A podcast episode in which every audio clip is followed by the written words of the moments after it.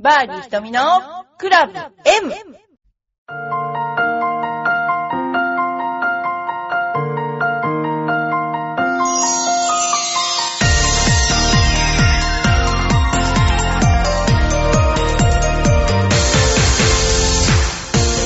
はい、こんにちは。私は今、サイバーエージェントのですね、今日は、えー初日、初日を終わったところですね。えー皆さん、あのー、鶴舞カントリーというのをご存知でしょうか？えー私がランドレポーターで、中野明さんが解説でやっていますので、ぜひ明日も明後日も、えー皆さんで見てくださいね。えーとても面白い試合になっています。それではですね次に、えー、と今私がちょっと連載をしている、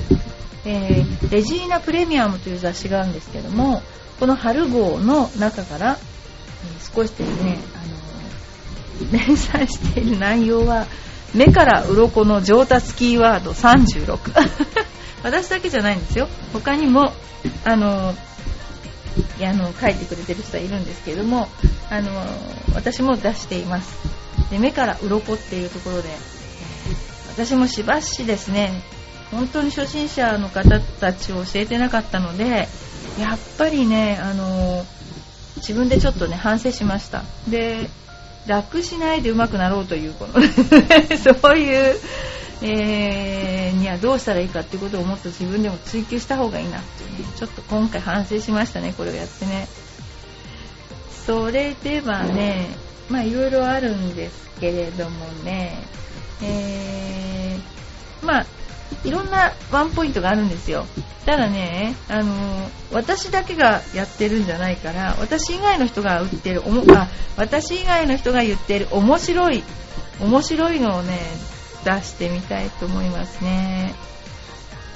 えーディボット後にボールが入っていたら両肘を右肩の上に畳むようにバックスイングを上げていこう。クラブが鋭角がクラブが鋭角に降りて脱出できる。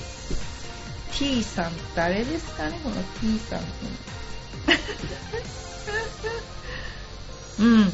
えー、っとですね、えー芝のないディボット跡にボールがはまる大ピンチありますよね。こういう時はボール後方のわずかなスペースにクラブを打ち込んで脱出します。クラブヘッドは V 字を描くように鋭角にスイングするために両肘を右肩の上に畳んでいくつもりでバックスイングするのがポイント。うんわかる気はしますね。上から1点めがけてクラブを振り下ろしましょう。要するに鋭角に上げるためにはちゃんと肘を曲げてもしくはあのクラブを立てていくってことですね。だからなんかこういうのって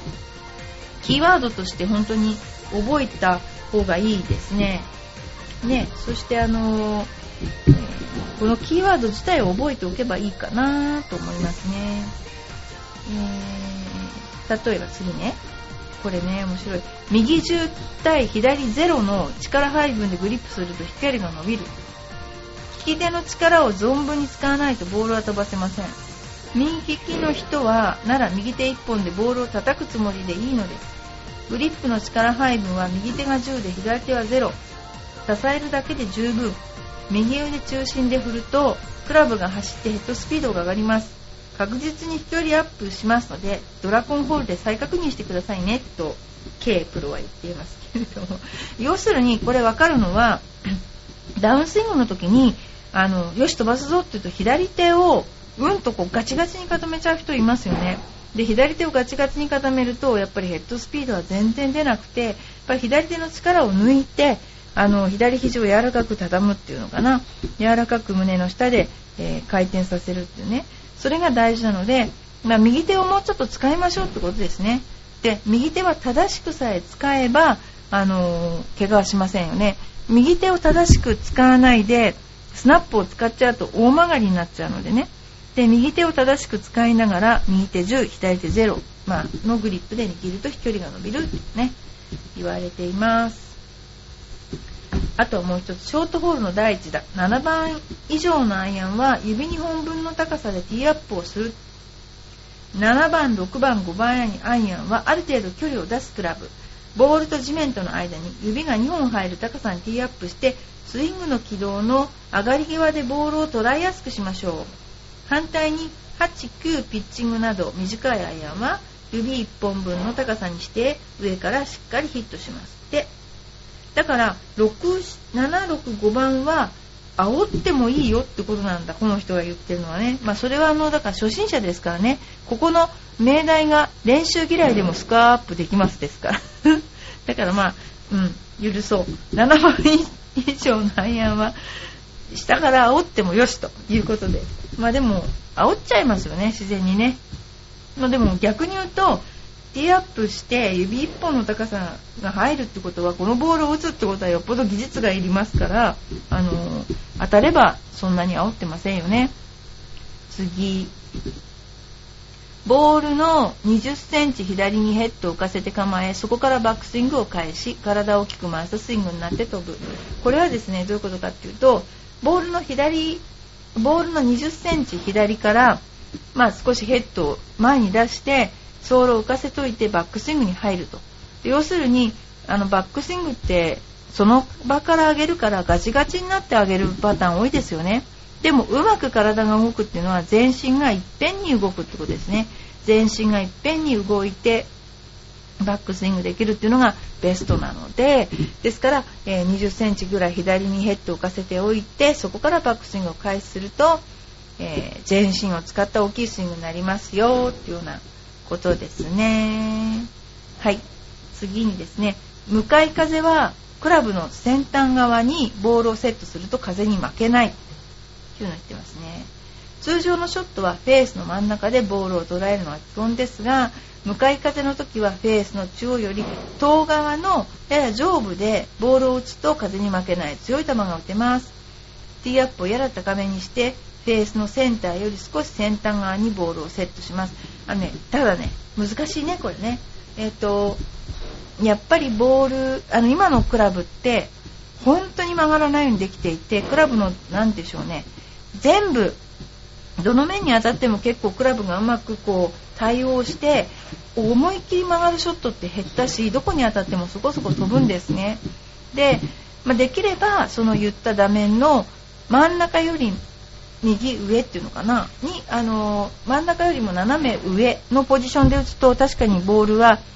あの飛びますし風に強い球が出ますのでそこに打つ練習をあの構えて打つ練習をするっていうのはとってもいいことだと思いますのであのやってみてください。そうすると風に負けない。確かにちょっとちょっとフック面ちょっとドローめの球が出ると思います。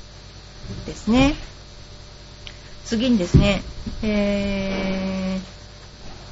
T マークの向きに違和感を感じたら左打ちの構えで立ってみるといい。普通では気づかないホールの罠が発見できる。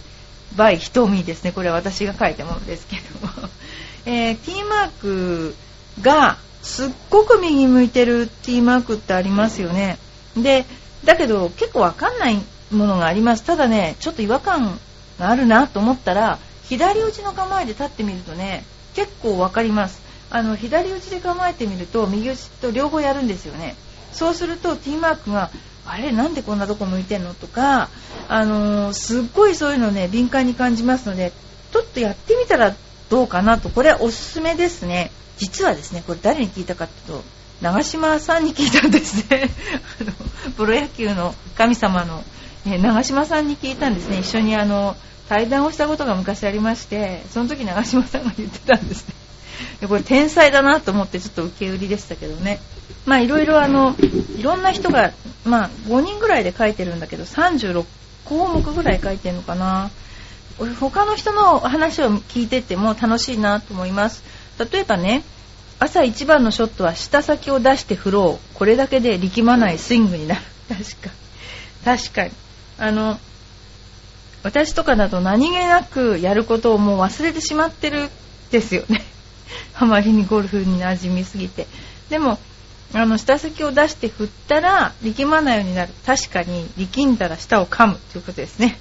こういうことであのやってみましょうそれから、いっぱいあるよね。これ私が言ったんだな。打ち下ろしのパー3は左 OB が多いので、左側にティーアップして右方向を狙う。打ち上げのパー3は右 OB が多いので、右側から左を狙って打っていこう。そうそう、おっしゃる通り、私が書きました。打ち下ろしのパー3は、あのー、左に OB が多いんですよね。打ち下ろしのピンを見てるうちにどんどんどんどん肩が左に開いてきて、肩が左に開くっていうことは、スイングがどうしてもアウトサイドインの方向になりますから、左方向に打って、まっすぐ打っていっちゃうケースが多い。で、また打ち上げの場合は、あの打ち上げの、えー、坂を見ますから、どうしても目線が、あのー何て言うのかな打ち上げ目線になると肩はどんどんどんどん右向きますよね。ですから右の方の山の方に打ち込みやすいとかね。やっぱそういうのありますね。どんな場合でもあのパー3の場合はほとんど T グラウンドから打つので T グラウンドがえ平らですから平らだったら肩も膝も全部平らにして打たなきゃなんないんだけどもその目の効果によって何ていうのかなあの上になったり下になったり右を向いたり左を向いたりしてしまうんですね。でその辺のところを要注意っていうことですね。はい。これは私が書きました。次はですね他の人が書いたやつ。うーんとね結構私が書いたのはめっちゃ多いなこれ。フェアウェイウッドは目標の左へゴロを打つつもりで振れば、すくい上げがなくなり、ボールが上がって飛距離が出る。こういうこと考えて打ってる人いるんだよ、きっと。でもね、あの、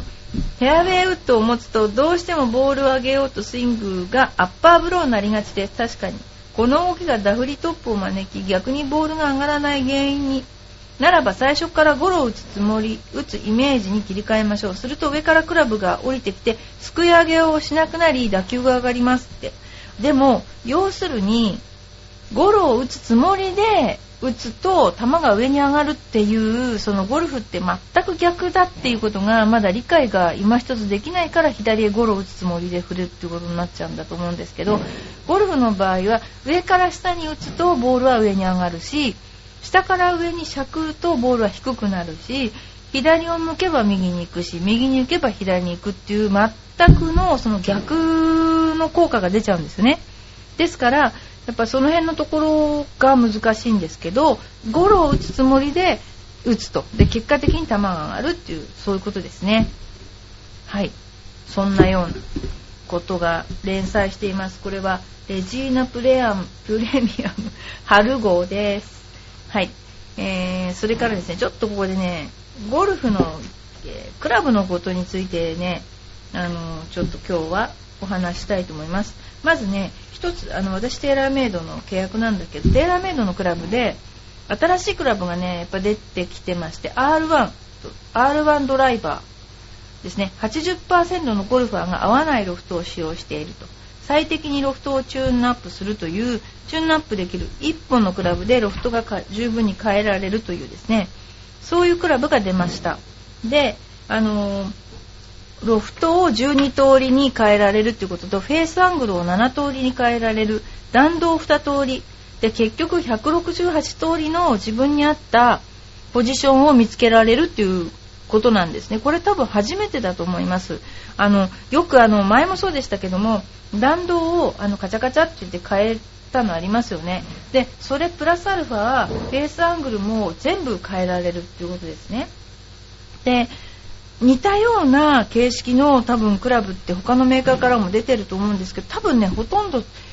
成功してないんですよ。それなんでかわからないんですけどね。多分そのアングルとかの出し方がちょっと難しかったのかな。であとはシャフトがですね三菱レーヨンと共同開発の TM1 の113というランバックスツアー AD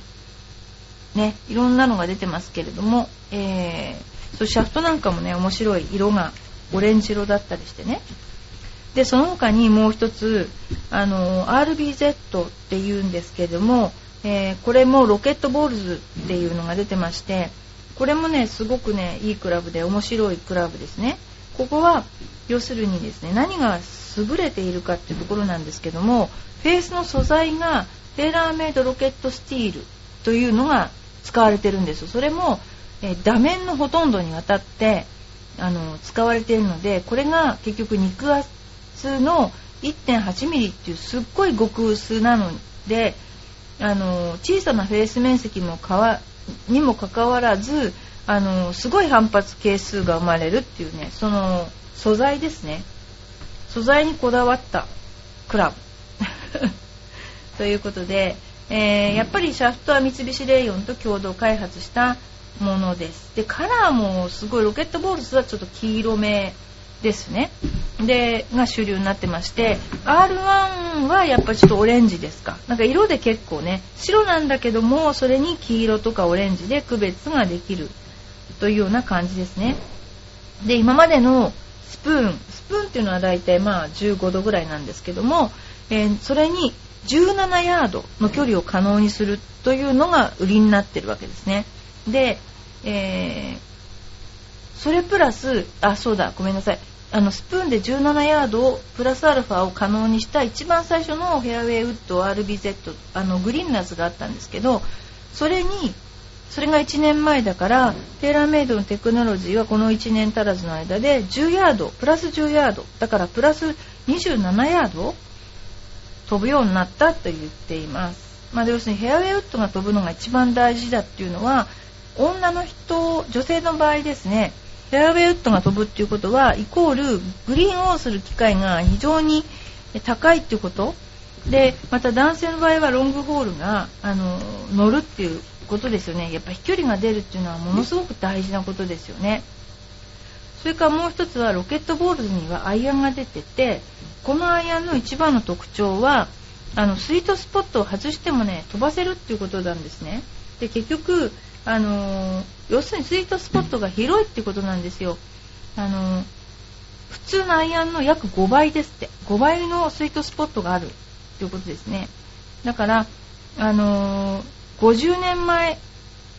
テーラーメイドねあの極端に言えば50年前の飛距離に止まったままでウッドとアイアンの飛距離のギャップは大きくなっていくけどもキャビティバッグが登場したからスイートエリアが広がった結果方向安定性が良くなったんですね。キャビティバッグになってますよね。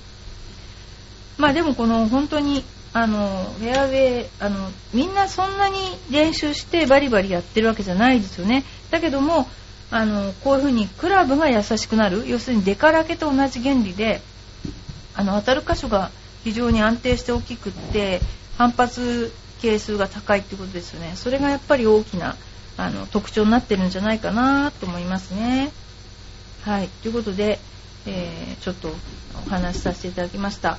それではちょっと最後にお便りを紹介させていただきたいと思います。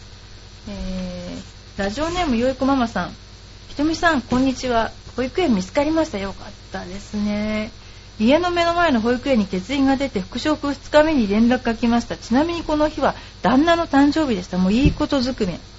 すごいですね。こんな普通ないですよね。1万入れたい保育園だったのでとても嬉しいです。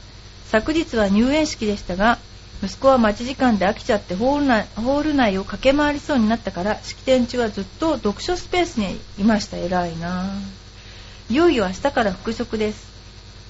短縮出勤にしようとしたけどそうすると保育園に入れられないのでそうですよね。人数調整でフルタイム出勤でないと保育園は入れないため数年ぶりの職場です。大変になりそうですが頑張ろうと思います。頑張ってくださいね。あのね保育園ってやっぱり困ってる人順に入ることになっていて自分が明らかに働かないと家計が支えられないとかですね。あのそういう人から入るのでやっぱりどうしてもそのあのなかなか全員がっていうのがいけないみたいですね。まあ、でもあの本当にあのいい保育園保育園ってものすごく差があるのであのいい保育園に入れて特に子供が小さいと子供って結構口でうまく説明ができなくなかったりしてねあの大変ですからいいところに入れてよかったなと思います。それでは次グッチさんから。私はグローブの補修にセメダインスーパー X2 を使ってますとお知らせしましたが多分試されていないでしょう。でもいつか賛同してくれる人が現れてる現れると思い込み使い続けたいと思います。補足ですがこのセメダインは黒と白の2色ありグローブはほとんど黒か白です。確かに。色によって使い分ければ目立たないしすごく良いということを付け加えさせていただきます。ではまたメールさせていただきますのでお体に気をつけられて頑張ってください。私は花粉症にポレノンを使っていますがトレーニングのおかげで腰が動くようになったため体温が0.4度上がりへえ免疫が強くなったのか今年はまだ出ておりません。あのね花粉症の人いっぱいいますけども本当にあの地震の後花粉症減りましたよね。あれ本当私もびっくりしたんだけどもあの、えー、何でしょうね。アドレナリンが出ている時交感神経が働いてる時ってあのアレルギーって出ないんだなってすごく思いました。あと体温が上がって免疫力が強くなったのかな。であの出ないですね。あともう一つは私花粉症の人におすすめしたいのは鼻のうがいなんですけども、えーと、ぬるま湯に塩を入れてちょっとしょっぱい涙ぐらいしょっぱい、えー、水あの塩水を作ってそれを鼻から飲んで口から出すっていう。これね本当にねあの痛いでしょうとか言われるんだけどあのちゃんとぬるま湯にして塩水をちょっと濃くすると全然痛くないんですよ。でこれほど効くものはないですよ花粉症に。それとあと普通の風邪ひきにもこれほど効くものはないので皆さんぜひおすすめ。私の周りの人はちょっと鼻出たとか花粉症とか言うと私がもう強制的にこれをやらせているのでみんな嫌がってますけれどもね。まあでもあのもうちょっとかな花粉症の季節もねもうちょっとなので皆さんぜひあのねこらえていってあのいただきたいと思います。だから花粉症もあの疲れてると出ますし疲れてその日だけものすごく鼻水が出てもこの本当にねあまずいと思ったらその日のうちに鼻のうがいを何回かしてもらうと次の日にもうなんなくなるかもしれません。だから要するにあの異物がついてるっていう時間を少なくしてなるべくもうあの取っちゃうことが一番大事かなって思ってます。ということでバーディー瞳のクラブ M 今日はこの辺でさようなら。